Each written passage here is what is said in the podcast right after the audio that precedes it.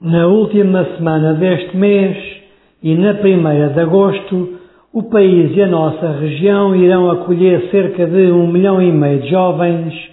que participam nas Jornadas Mundiais da Juventude. Apesar das polémicas com os palcos e entre algumas instituições,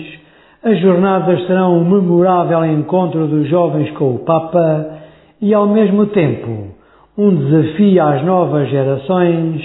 para ajudarem a construir uma sociedade mais justa e solidária. Segundo o seu histórico, as jornadas têm-se revelado um bom instrumento de transformação da Igreja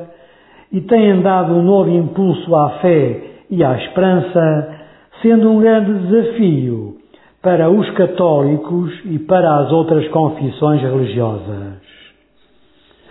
Na primeira semana de agosto, os jovens provenientes de todo o mundo serão acolhidos em instalações públicas e paroquiais e também em famílias particulares, as quais terão de estar preparadas para enfrentarem um emocionante desafio humano. No caso de Tomara, os navantinos irão acolher cerca de 10 mil jovens e por isso, além dos momentos de oração e partilha, os participantes serão envolvidos em atividades organizadas pela equipa local das jornadas, as quais não devem causar o turbilhão humano sentido com a festa dos tabuleiros. Mudando de tema, com a população a envelhecer, a unidade de cuidados continuados da misericórdia de Tomar é vital para o nosso Conselho e por isso a sua construção na barquinha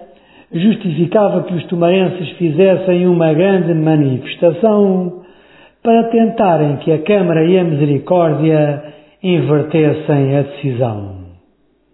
Por fim, como esta é a última crónica Antes da habitual interrupção de verão, agradecemos a excelente colaboração de todos os cronistas